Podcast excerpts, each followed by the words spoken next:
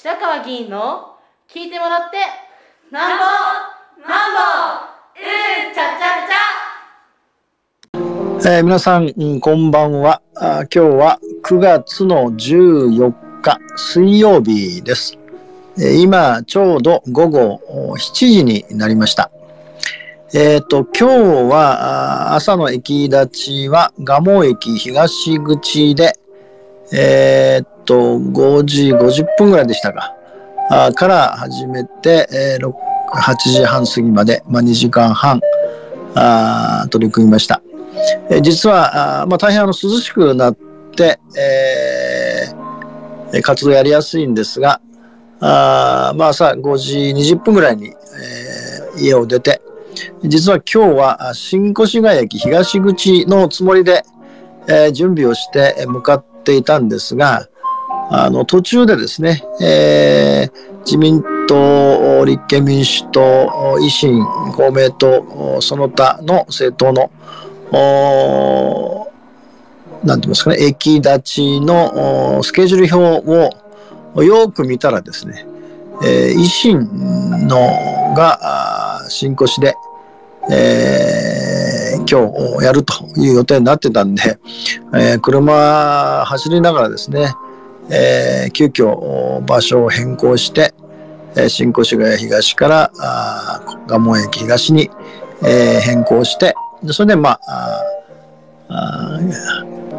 エッセイレポート配布をしました。えー、まあ大変あの涼しいしですが、まああの蒲生駅はあんまりその乗降客が多くないので、えー、まあ6時から始めてもパラパラとこう来られる感じなんですが、まあ、必ずですね、あのもう6時にはあ30代のサラリーマンの方ですけど、あいつもセレポートをもらっていかれる方がおられて、えー、それでまあ、なんですかね、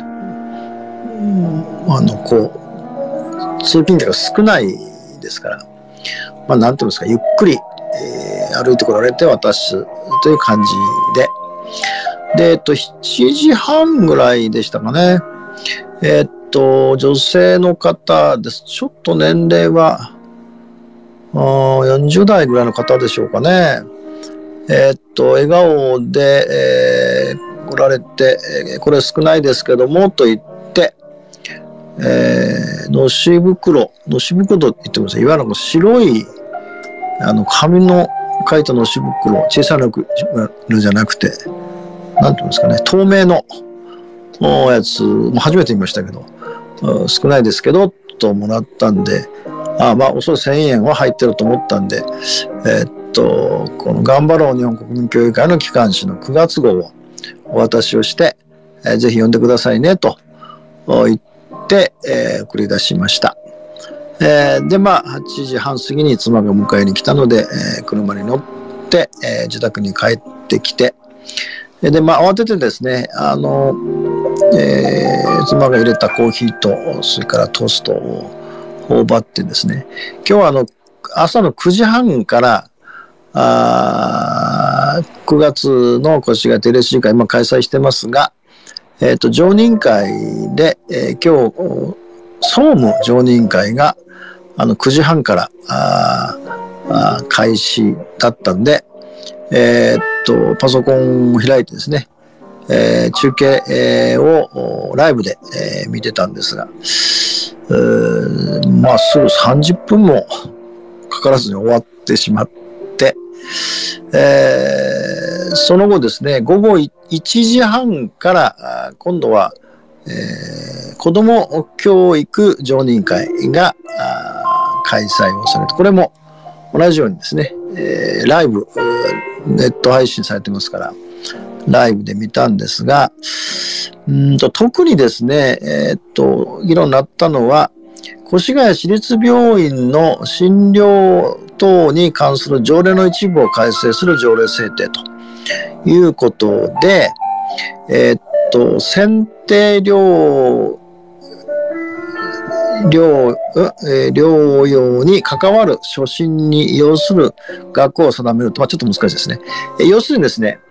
えー、っと、まあ普通皆さん、まあもちろん越谷市立病院に行かれることもあるでしょうし、あの、地、地元のいろんな、あ病院に行かれることもあるんですが、えっと、あの私立病院は基本的にはですね、各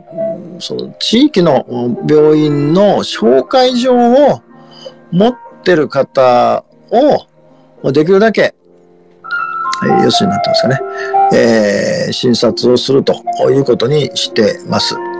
えー、で、えー、その、なんて言いますかね、えー、紹介状がない方、ない方で来られる方はですね、え、今は、だから、あの、3900円初診の時に払うんですね。で、これをさらにですね、4950円まで、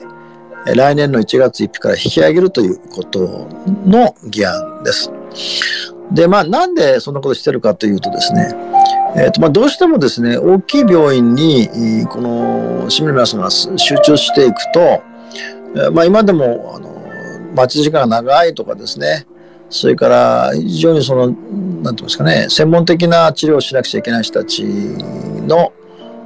対応に医師とか看護師さんとかがあ集中できないとか、あいうことがあって、まあ、その今回に限ったことないんですけど、ずっと、まあ、国全体もそうなんですが、できるだけ、えー、地域のですね、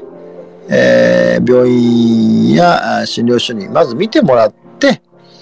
で、えー、それで、えー、どうしてもあの再検査が必要とか、まあ、あの入院した方がいいとなれば、その紹介状をそこから書いていただいて、それで私立病院に行くとう。あれ、まあ、あの大きい独協の大学病院なんかも同じ。独協大学も確か8000円とかいう、もっと高いんですけど。ということになってるんですね。で、まあ、コロナ禍ということもあったんで、ますますですね、医療資源をそういう集中しなきゃならないということなんですが、まあ、あの、風邪とかですね、その他のところでも、まあ、どうしても大きい病院が安心だっていう、まあ、高齢者の皆さんなんかそうだと思うんですけど、しかし結果的にそれが、えー、必要とされる医療ができなくなるということで、まあ、誘導ですよね。えー、っと、その、先ほど言ったように、紹介状があれば別にそその、3900円とか、あれ、値上げされた4900円じゃ払う必要ないんですけど、簡単に言うと一時、一時医療、最初にかかる病院を地域の病院にかかってくださいっていうための誘導のためのものです。ただですね、まあ、あの、これ、まあ、春日部のもう私立病院がありまして、春日部はこれ実は、えー、っと、0円、無料なんですね。それから、草加は確かに1000円ぐらいなんですけど、で、まあ、これなんでこうなってるかというと、うんと、まあ、特に春日部は建て替えなんかを考えてるときに、まあ、どうしてもですね、市民の皆さんの、おまあ、なんて言いますかね、納得してもらうというか、まあ、反発がないようにということなんですが、あおそらく建てたらどこかの時点でですね、えー、その、初心に関わるところも、まあ、ただ無料というならないんだと思うんですね。えー、まああのどこもそうですが医師も看護師も不足してますし、えー、それからまああの高齢者が多くなるとですねさまざ、まな慢性疾患も起こるんですが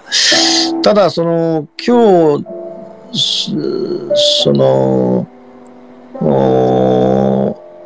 出てたのはですねあ、すみません。えー、っと、今日1時半は、その子供教育じゃなくて、民政ですね。民政常任会です。えー、民政常任会出てたのは、つまりやっぱその、そういうふうに高くなると、おなんて言いますかね、施設病院にこのかかるというハードルが高くなって逆に、えー、かかれない人たちに不利益を被るんじゃないかというような質問もあってました。まあ、もちろんですね、え、これはその、たまあ、当たり前ですけど、その、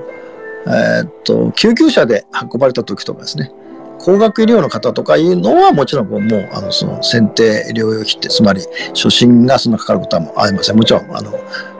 ー、通常通りなんですが、まあ、それでもですね、まあ、どうしてもその、えー、かかれない人がいるんじゃないかなということで、えー、まあ、司法っていうのはですね、その、病人をこう差別するって言いますか、診察を差別することはしてはならないとなってるんですが、うんなで、まあ、あの、共産党の議員の方は、結局、やっぱり納得できないと言って、この議案に反対するということで反対討論されてました。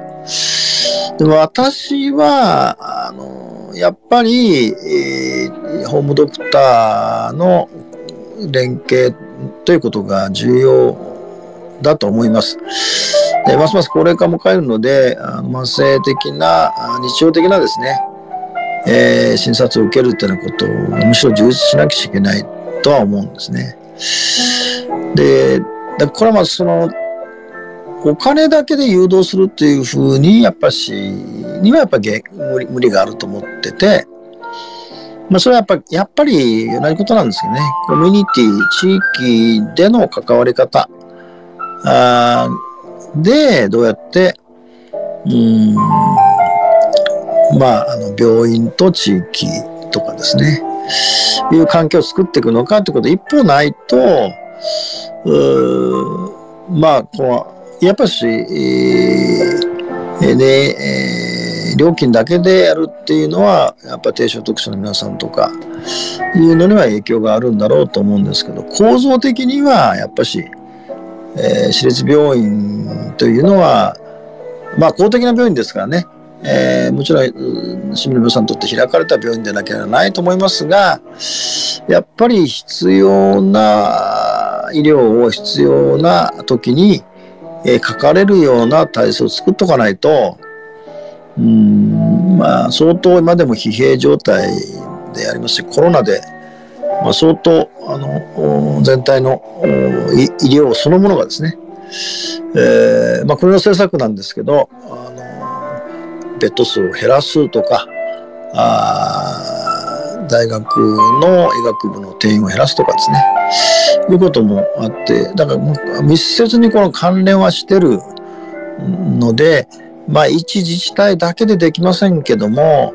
まあ現状としてはやむを得ないのかなとは思っております。で、えー、っと、明日、これでですね、あのー、一般議案の4つの常任会の質疑は終わりました。で明日からですね、えっと、補正予算と120億円余の補正予算と、それから令和3年度の決算の議案、え2200億円近くなんですが、あの決算の議案の、え審査をですね、えっと、予算、決算、特別委員会、分科会というふうに、えー、まあ、今回初めてやるんですけども、あの、4つの分科会に、えー、それぞれですね、決算議案の所管を分けてですね、やることになってまして、明日朝の9時半から、で、私が、あの、なんていうんですかね、所属しています、えっと、環境経済建設の所管の分科会が、あ9時半から行われるんで、明日の駅伝の中止をしてですね、今、まあちょっとこの時間も含めてですが、あその質疑の準備を今ずっとしてるところで、なんせまあ、えー、令和3年の1年間の部分でものすごい分厚い予算決算書を見ながらですので、また今日は遅くなると言いますか、相当遅くなる、もしかすると徹夜するかもわかりませんが、まあ、いずれにしても、明日また9時半、朝9時半からその分科会がありますので、えー、その状況については追ってまたお知らせをしたいと思います。以上です。